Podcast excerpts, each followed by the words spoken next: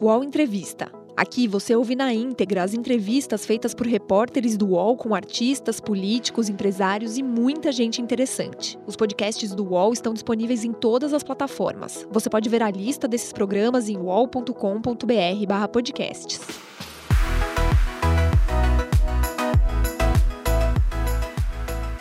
Eu sou Thalita Marchal, repórter do UOL Notícias, e hoje eu converso com o embaixador Sérgio Amaral.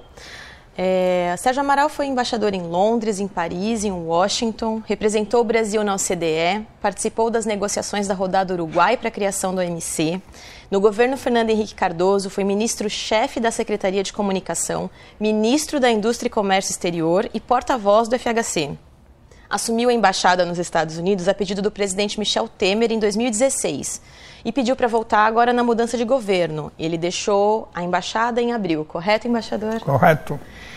É, minha primeira pergunta é: o que o senhor tem feito desde que deixou o comando da embaixada?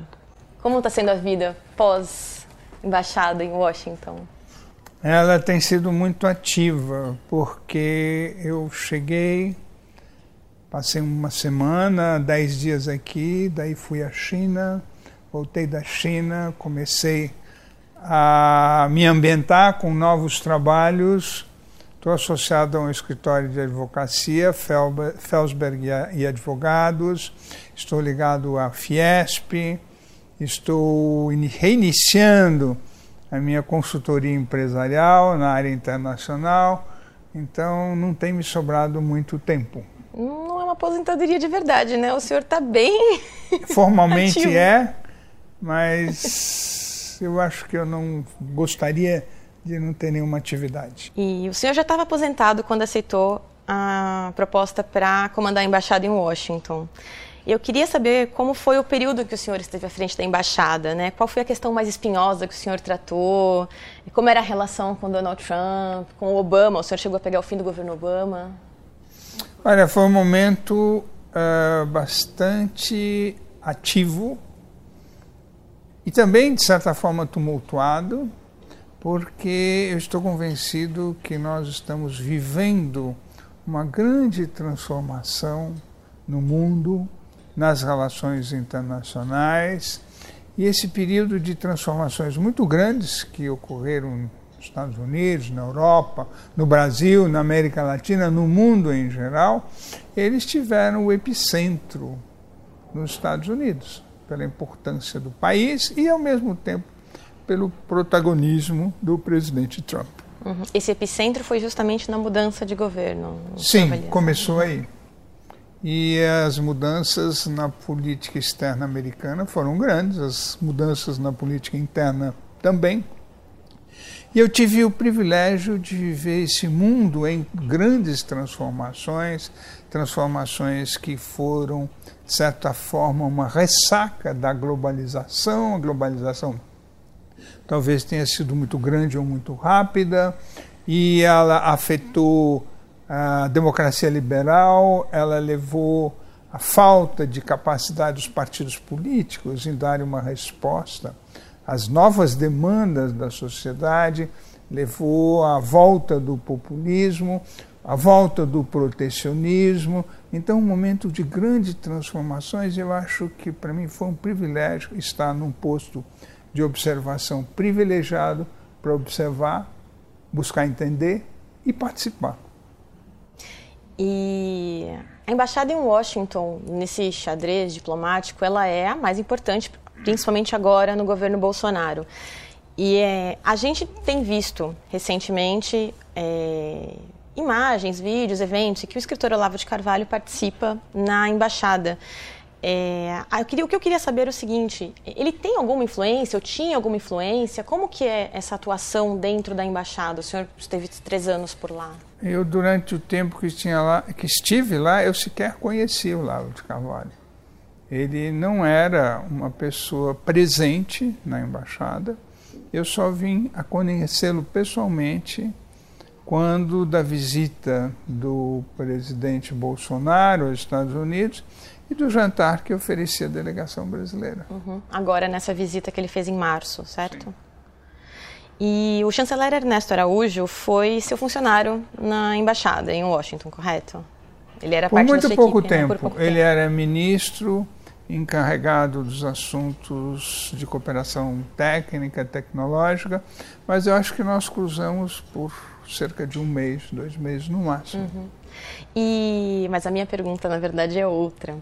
É, eu queria saber, depois de tanto tempo né, na sua carreira diplomática, na sua trajetória, como que o senhor vê as mudanças que o Ernesto tem feito na liderança do Itamaraty agora, nesse novo Itamaraty que eles dizem que estão recriando?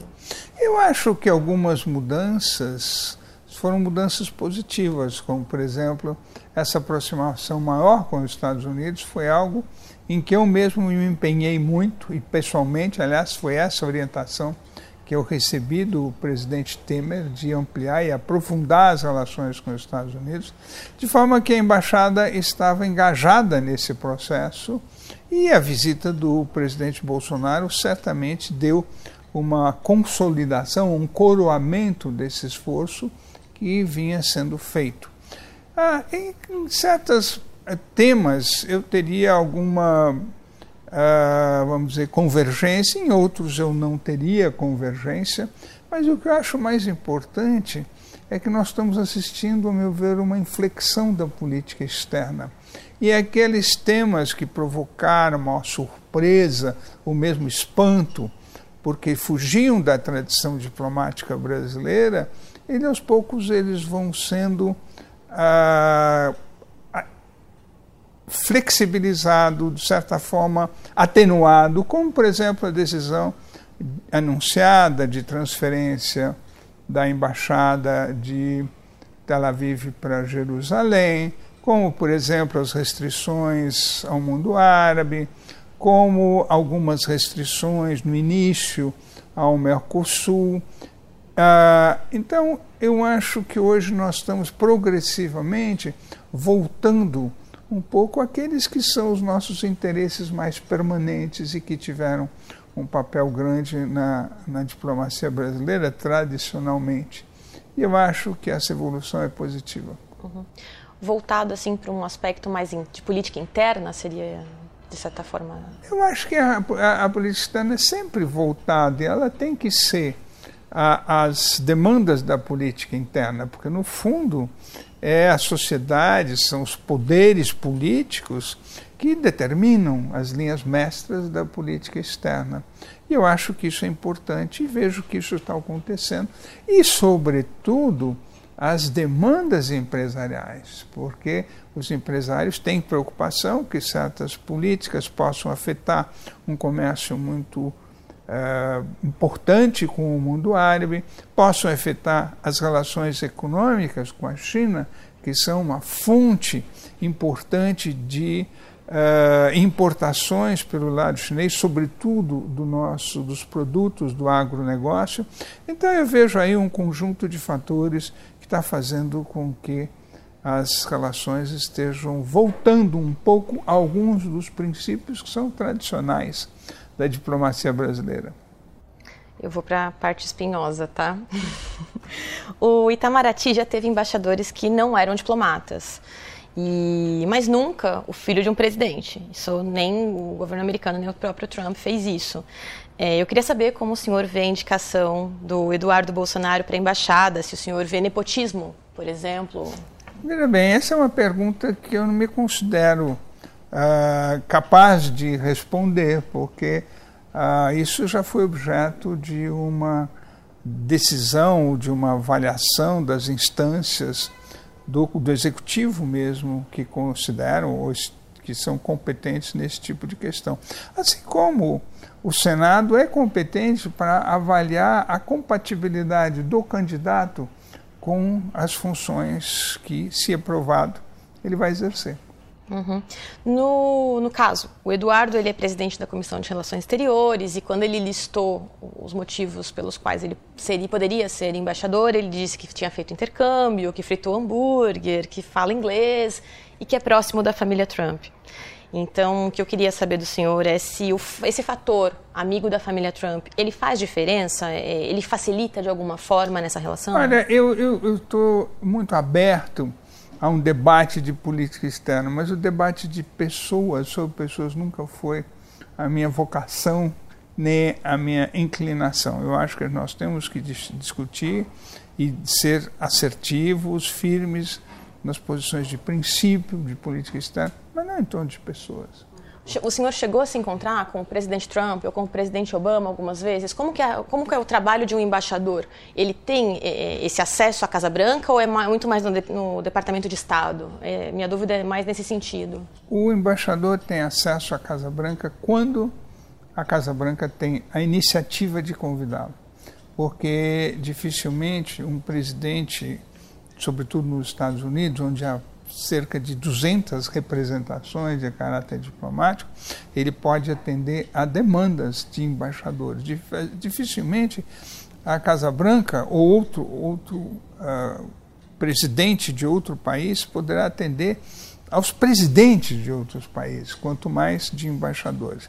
Eu tive ocasião de me avistar com o presidente Trump quando ele fez um jantar para quatro presidentes, entre os quais o presidente Temer. E eu tive ocasião de ser convidado para jantar pelo genro do presidente Trump, Jared Kushner, com a esposa, na casa deles, numa, num ambiente totalmente familiar, com os filhos por perto, porque eles tinham muito interesse em saber a minha opinião e a minha avaliação sobre a presença chinesa no Brasil. Legal. Quando foi isso? Isso foi, acho que no primeiro ano do presidente Trump, quando os assuntos sobre China afloraram como uma prioridade da política externa americana. Uhum. Bom, o senhor comentou que quer falar muito mais de política externa, vamos para a política externa.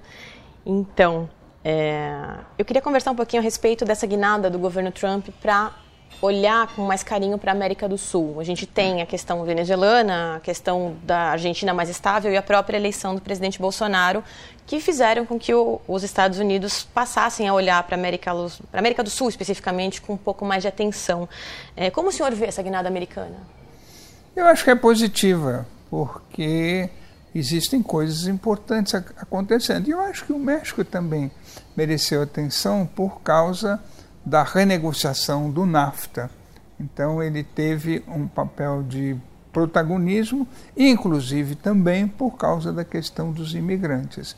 Mas certamente a América do Sul uh, teve um papel distinto dos demais, protagônico, pelo fato de que a crise da Venezuela chamou muito a atenção dos próprios países sul-americanos, uh, da Casa Branca, e é, é possível dizer que a, esta aproximação com a América do Sul, essa convergência que, se, que ocorreu no seio do Grupo de Lima com os Estados Unidos, talvez seja um dos pontos mais positivos da política externa do governo Trump, que em vários outros setores foi marcada por um impasse. Uhum. Já pegando na esteira, a Venezuela. É, eu queria saber o que o senhor, como o senhor avalia essa questão venezuelana, a questão do Guaidó, um presidente autoproclamado. É, o senhor vê alguma saída a médio prazo para a Venezuela? A saída é difícil, porque todos os países, corretamente, recusam a intervenção militar. E não havendo intervenção militar, a forma de provocar uma volta à democracia na Venezuela é por meio de isolamento político diplomático, do qual nós participamos desde o início, inclusive com a suspensão da Venezuela do Mercosul, ou então as sanções econômicas que os Estados Unidos adotaram e uma série muito grande de sanções e cada vez mais duras. Acontece que as sanções elas levam um tempo para exercer os seus efeitos, para provocar um enfraquecimento do governo venezuelano, e é isso que nós estamos uh, vendo. A situação na Venezuela é insustentável. A pergunta é por quanto tempo. E a questão né, de uma intervenção militar, como o senhor veria isso? Eu acho que é descabida, porque nós sempre fomos contra a intervenção em países estrangeiros, não apoiamos essa ideia, com exceção de muito tempo atrás, por ocasião da intervenção à República Dominicana, da qual nós participamos, e eu acho que os países sul-americanos estão conduzindo bem o tema no âmbito do Grupo de Lima. Uhum. É, na sua trajetória diplomática, o senhor serviu na missão diplomática brasileira em Paris. E hoje o Brasil vive um dos momentos, talvez seja o pior momento na relação diplomática com a França. Eu queria saber como que o senhor está acompanhando isso, o que, que o senhor acha disso tudo? Olha, eu, eu teria dúvidas em dizer que é o pior momento da relação diplomática com a França, poucas semanas depois de ter sido concluído o acordo entre o Mercosul e a União Europeia, que, a meu ver, foi um, um ponto de inflexão, foi uma grande mudança, com impacto muito positivo para os dois grupos, Mercosul e União Europeia. O que, eu, o que eu acredito é que existe um ruído, uma retórica exacerbada de ambos os lados, mas que isso tende a se atenuar na medida em que as forças da economia e da política venham a trazer todo o seu peso, porque o acordo é importante, ele é importante na economia, no sentido de que ele poderá e deverá retirar 4 bilhões de dólares de impostos sobre o comércio, ele poderá trazer novos investimentos e, de certa forma, os países e as indústrias já estão se preparando para isso e, e, marca, sobretudo, uma decisão de ambos os lados de compartilharem os seus destinos. Isso é muito importante. Haverá sempre incidentes. Esse incidente que houve, eu acredito que tenha sido desnecessário, mas o próprio tempo vai mostrar que ele é apenas um acidente de percurso no contexto de uma relação que tem sólidos pilares e sólida sustentação na sociedade. Uhum. Esse acordo com a União Europeia, ele ajudou numa espécie de reposicionamento do Mercosul, que passa a ganhar um fôlego, ganha um protagonismo não só para o Brasil, mas para a própria né, Argentina, Uruguai, Paraguai. É, o senhor acredita que essa crise diplomática e até a questão ambiental, né, essa crise internacional que, que foi gerada pela queimada, pode afetar o Mercosul, esse fôlego que ele ganhou com o acordo da União Europeia? Eu acho que também para o Mercosul esse acordo foi muito importante, inclusive porque induziu uma convergência entre os países do Mercosul durante o processo de negociação com a Europa. Eles tinham que se entender para poder ter uma presença comum. E também permitiu um maior protagonismo. O, Mercosul, de certa forma, revive com esse acordo, que é muito importante. Agora, a questão ambiental, é, as pessoas não estão percebendo muito bem que o acordo trouxe um reforço do compromisso ambiental muito maior do que se não tivesse havido acordo. Não só as regras são mais claras, às vezes mais rigorosas, mas o capítulo ambiental do acordo entre o Mercosul e a União Europeia tem um sistema de solução de controvérsias próprio. Quer dizer, haverá um constrangimento e uma imposição para os Estados a praticarem medidas na defesa do meio ambiente. Então, sob esse aspecto, o acordo é bastante positivo e ele levará a uma convergência maior com as posições que são mais determinadas dos países europeus na defesa do meio ambiente e no combate a, às violações contra o clima, aos atentados contra o clima. Uhum. Esse constrangimento é, que a gente protagonizou nas últimas semanas por conta das queimadas, que também gerou toda a crise com a França, com a Alemanha, com a Noruega. É, o senhor acredita que ela teve força para tirar esse protagonismo gigantesco que o Brasil tinha na questão ambiental nas últimas décadas? É, viramos párias nessa questão ou não? Veja bem, eu acho que essa questão foi ruim para a imagem do Brasil no exterior, que nas últimas décadas vinha se consolidando como um ativo para o país. Desde a Conferência do Rio 92, o Brasil uh, operou uma mudança na sua postura e na sua percepção sobre a questão climática. Pouco antes de sair de Washington, eu participei de um jantar que tinha como conferencista um dos ícones do ambientalismo americano, que é Tom Lovejoy, e ele fez uma palestra para mostrar os progressos importantes que o Brasil havia feito na proteção da Amazônia, qual ele é um especialista, e na questão ambiental. E esta, é, este episódio das queimadas na Amazônia, ele, é, de certa forma, afeta essa imagem que o Brasil é, vinha construindo. Mas o fato é que, se nós vimos o que o Brasil fez e aquilo que ele vai fazer, em função dos compromissos que ele assumiu no acordo com a União Europeia, nós voltaremos a ser percebidos como um país que não busca atender ao que a comunidade internacional espera, mas que está cumprindo com o que a sociedade brasileira quer. Porque a sociedade brasileira tem um compromisso com a questão ambiental, sobretudo entre os mais jovens. Os podcasts do UOL estão disponíveis em todas as plataformas. Você pode ver a lista desses programas em uol.com.br/podcasts. Recebe salário, faz transferência, pagamento, recarga de celular e até empréstimo, tudo sem taxa. PagBank, a sua conta grátis do PagSeguro. Baixe já o app e abra sua conta em 3 minutos. E nessa questão da imagem, é, tem um fenômeno que agora está ganhando um pouco mais de é, notícia, no caso, que é a paradiplomacia.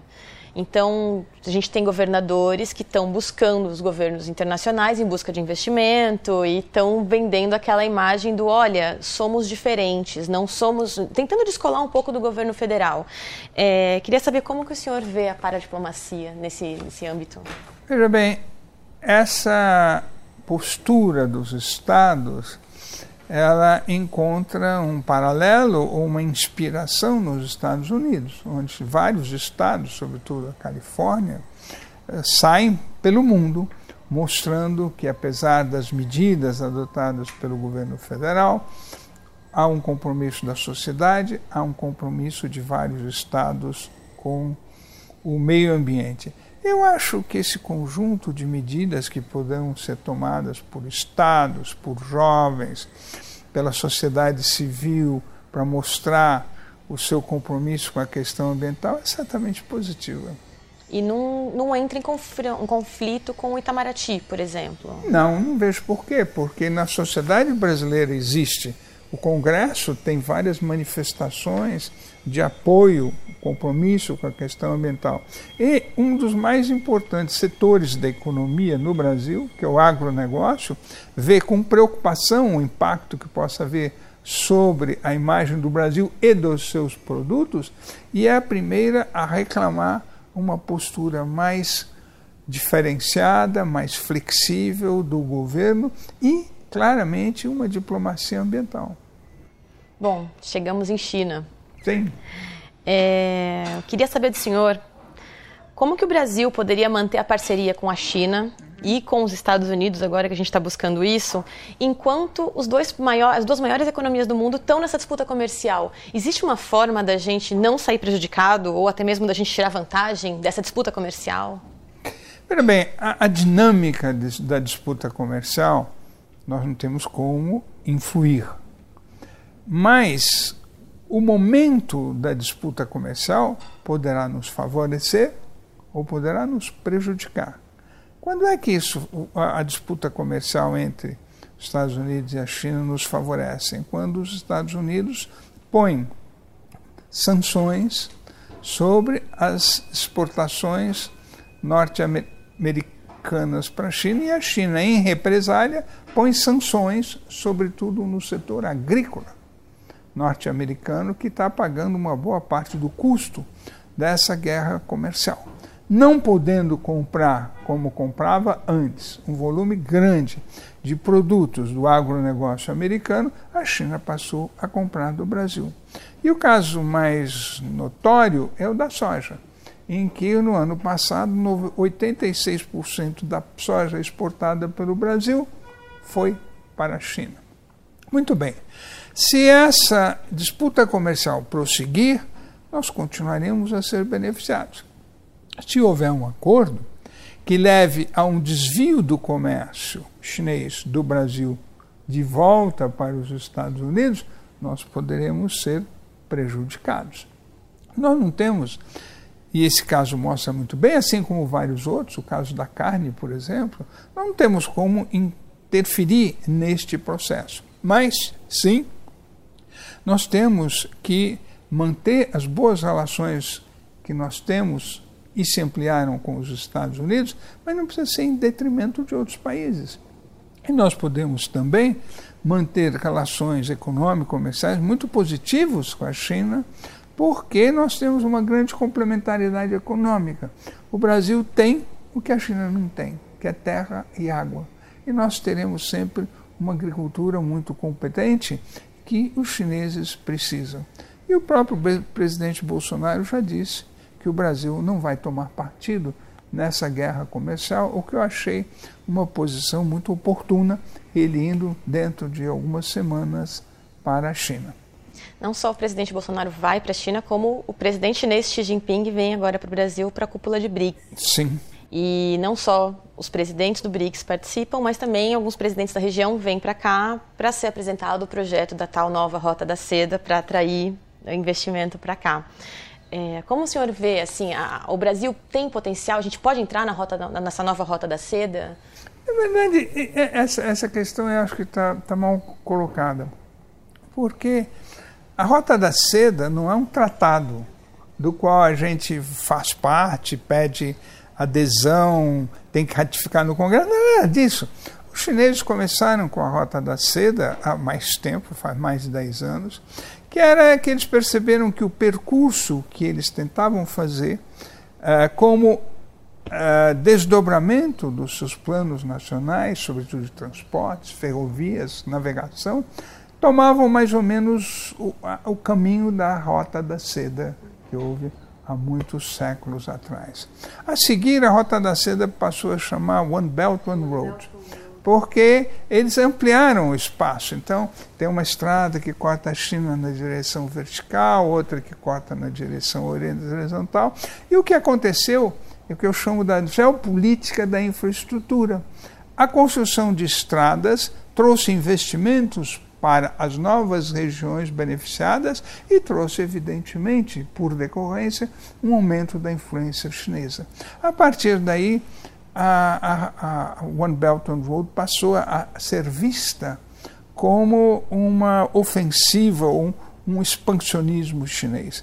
Eu acho que alguns projetos nós podemos participar e não sei por que nós temos que pedir adesão à rota, à rota da seda, ao Belton Road, e outros que nós não tenhamos o mesmo interesse, nós podemos dizer que não pensamos participar.